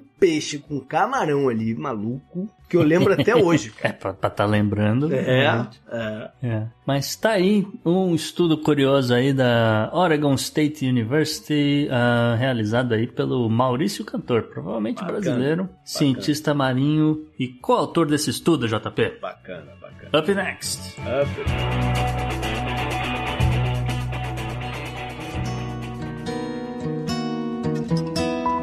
E JP tinha gente preocupada se esse ano ia ter ou não o obituário. É, então, a gente é, reservou o obituário esse ano para uma coisa mais seleta entendeu? Do que todo mundo que morreu gente coloca aqui, até porque não é, o nosso programa é uma vez por semana, acaba ficando uma parada mais datada. Mas tem certas pessoas que a gente tem que falar alguma coisa sobre elas. Uhum. E hoje, no dia da gravação, veio a notícia que faleceu a jornalista da Rede Globo, a Glória Maria. Uhum. E tem, tem vários. Anos. Então, é, é, já começa por aí, essa parada da idade né? Uhum. Foi uma grande polêmica essa parada da idade, porque a vida toda dela, ela se negou a revelar qual era a idade dela, uhum. porque ela dizia que a idade poderia ser um limitador do que ela pode fazer. E ela não queria que fosse. Uhum. Não era por vaidade, mas porque ela achava importante não, não, não, não definir o que, ela, o que ela era como profissional pela idade que ela tinha. Entendeu? Essa é uhum. é isso que eu entendi. E aí a primeira parada, quando ela morre, tá estampado lá com eu, Glória Maria, aos 73 anos. Aí ficou uma galera falando, pô, mas não respeitaram o que ela falava, outros, outros. Cara, a minha visão é o seguinte: isso foi importante para ela em vida. Né? Sim. E morte é uma informação pública. Sim. Né? De quando ela nasceu e quando ela morreu. Eu acho que não afeta, não é um desrespeito a ela. É informação né? pública, testado é. de óbito, não tem que. É, o, se o objeto. Até mais porque ela, pelo que entendi, para isso, isso era uma coisa muito clara para ela. Não era por uma questão de vaidade, era por uma questão outra, entendeu? Uhum. E que tinha o seu sentido, entendeu? Então, eu não vejo, eu particularmente não vejo grande problema. Mas voltando à figura da Glória Maria, cara, desde moleque, né? Eu, porra, eu me lembro dela fazendo as reportagens mais importantes que tinha no Globo Repórter, ah, no Fantástico, no que quer que seja, né? Correspondente internacional é, também. É, exatamente. Entrevistando até celebridades, né? De, de Hollywood e tal. É, é, ela tava em todas as paradas. E o bacana é que a gente tá falando aí de, sei lá, década de 70, década de 80 e tal em que né, a possibilidade de alguém de cor preta avançar numa carreira e ter uma carreira proeminente como ela era uma parada muito limitada, uma parada muito difícil, né? Com certeza. E ela alcançou um status que o, eu, eu, eu, me marcou muito um vídeo que eu vi hoje do Emicida, falando, uhum. que eu gosto bastante do que ele fala e tal, acho um cara muito bom, e, e ele falando, cara, só existe o, Emicida porque existiu a Glória Maria. Porque uhum. ele, moleque, na casa dele, via a Glória Maria lá no Fantástico e falou, caceta, dá, entendeu? Uhum. Se ela conseguiu chegar lá, pô, também vou conseguir, entendeu? E quantas pessoas, então, essa mulher não inspirou, né, cara? Porque Sim. a gente não tá falando de, uma jornal, de um outro jornalista, né? Gente tá falando de, de áreas diferentes, né? Ela também, ela nessas entrevistas, essas viagens que ela fazia, ela era engajada politicamente também, Sim. mas ela sabia fazer isso com muita desenvoltura, ela Sim. sabia. Muito tato, a, né? Muito tato, mas assim, para não ferir a, as pessoas de forma direta, uhum. vamos dizer assim, para Olha, vem, vem, vem, segura aqui na minha mão que eu vou te mostrar aqui esse negócio aí que você tem um preconceito, ou que você não, não entende, uhum. ou, né, o porquê que tal, não sei o quê. E ela tem reportagens, por exemplo, que ela fumou maconha, que ela foi uhum. para Jamaica, foi, ah, estou indo aqui para uma tribo na Jamaica, não sei o quê e uh, vou mostrar para vocês como é que é o dia a dia, tal, não sei o que. É, tá lá conversando com a galera, a galera vai lá e vai fumar um baseado, cara. Vai, né. Né, no jeito deles lá, não sei o que. E ela vai fumar junto. Entendeu? Uhum. E ela tava mostrando isso para as pessoas e falando, cara, olha, vocês estão perdendo tempo. Entendeu? Uhum. É, é, ela tem coisas desse tipo. Não, é muito bacana. Eu, eu, ela fazia um baita trabalho. Muito... O meu ponto é esse. É, eu fiquei muito, assim, refletindo com essas coisas que eu ouvi hoje e eu, eu, não, eu, não, eu nunca tinha me dado conta de, dessa grandiosidade que ela tinha, de fato, entendeu? De quantas pessoas. Porque, pô, tu sempre imagina que alguém. Ah, ela, ela é jornalista, então inspirou jornalistas. A pessoa a serem jornalistas. Né? Não, mas, mas é uma amplitude muito maior. Né? Eu achei uhum. do cacete isso daí. Cobrindo guerra também, né? também. cobrindo guerra das Malvinas, enfim. É, é uma cara de coisa. Up next. Up next. Grande perda. Anote no seu calendário.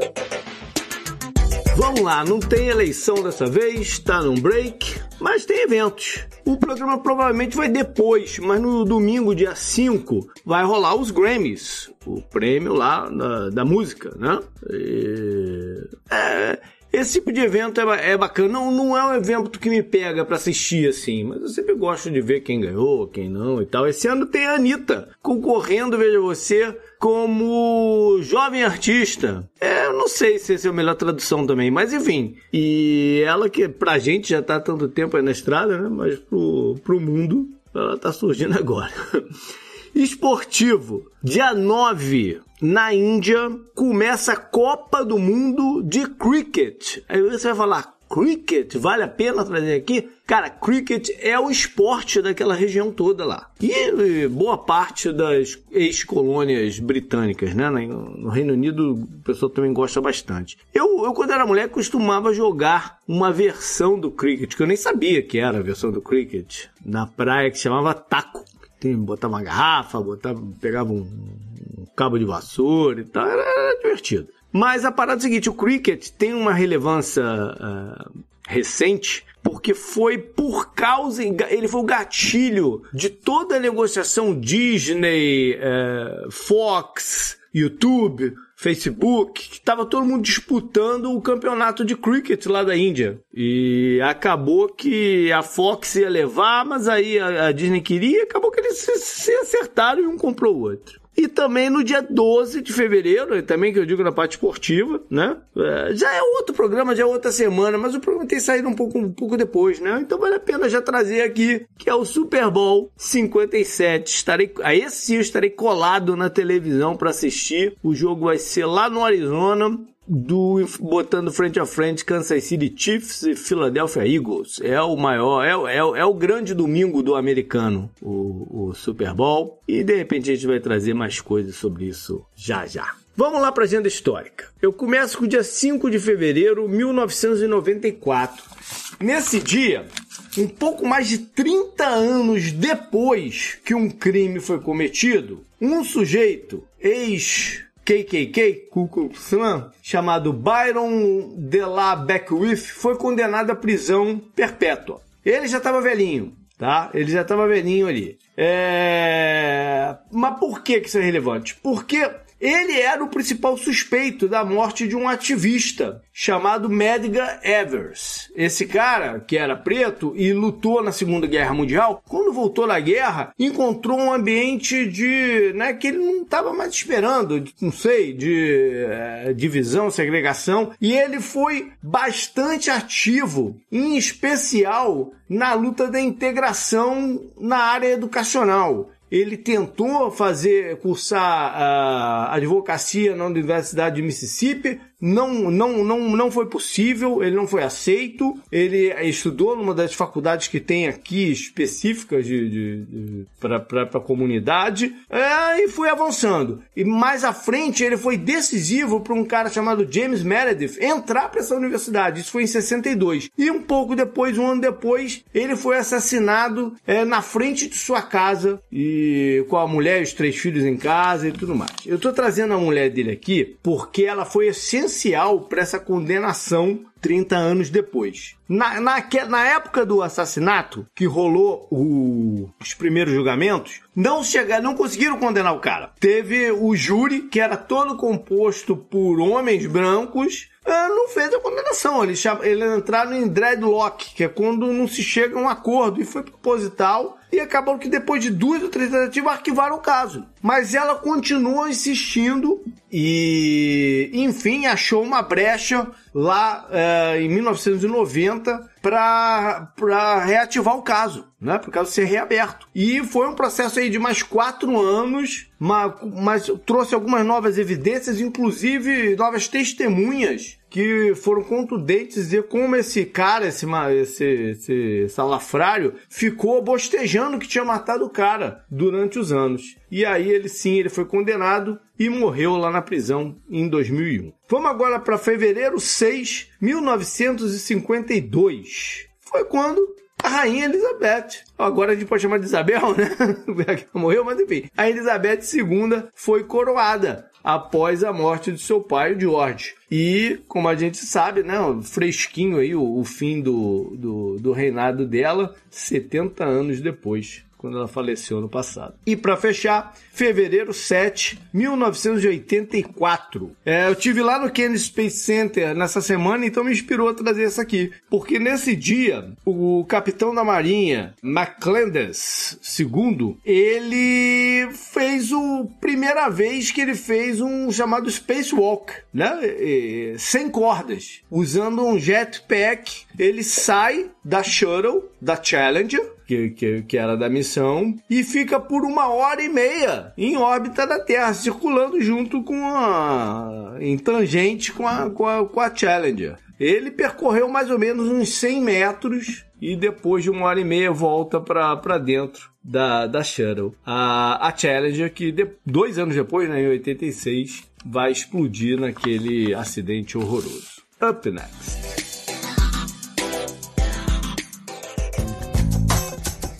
Esse eu recomendo para você. E JP, qual é a sua dica da semana? Rapaz, cara, é, eu concluí de assistir na semana passada e quando eu acabei, cara, a primeira coisa que veio na cabeça foi uma série do Globoplay. E a primeira coisa que veio na cabeça foi uma frase do Leonel Caldela. Que ele hum. falou, cara, tá muito difícil de escrever ficção, especialmente ficção distópica, com tudo que a gente tá vivendo, cara. Uhum. Entendeu? A, a, a, a, pô, a realidade é mais maluca do que a ficção, entendeu? Do, uhum. do que a gente pode tirar da cabeça. E, cara, o documentário da Globoplay sobre Flor de Lis é uma parada, cara, que você, porra, você fala, você fala, do começo só vai se, repetir, se repetindo assim, não é possível, não é possível, não é possível, não é possível, e aí você vai, vai assistindo numa de cá, e isso vai, no, no final eles vão amarrar, isso vai ter uma lógica que vai, porra, falar por que que tu, não, é, é só um acúmulo de não é possível. Não é possível que aquilo tudo tenha acontecido, cara. Não é possível. É só o que eu digo pra você. Vá assistir porque não é possível. Tá certo, JP. E a gente uh, não conseguiu fazer dica cultural com o convidado, né? O entrevistado Gabriel Pastiornik. Mas ele pediu pra gente divulgar o livro dele, JP. Show. Então, é, o livro dele já está publicado, está na Amazon.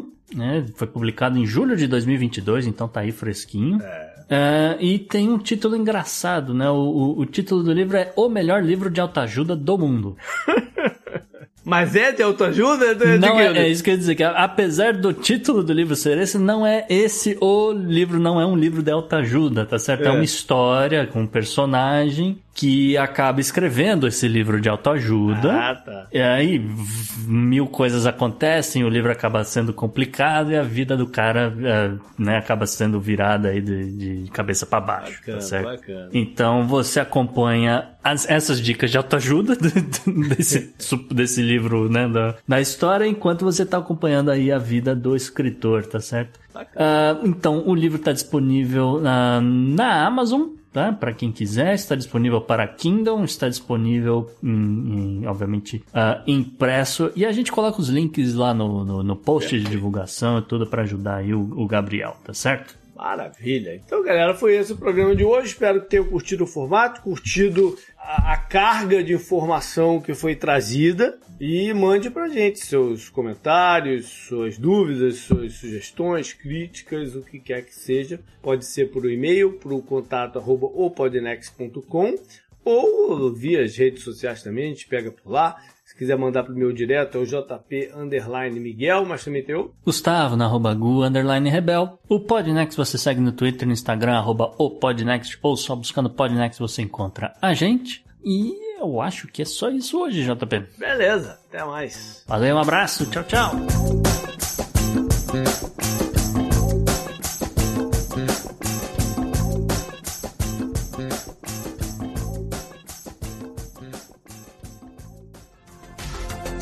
Este episódio foi editado por Atelas, soluções em áudio para podcasts.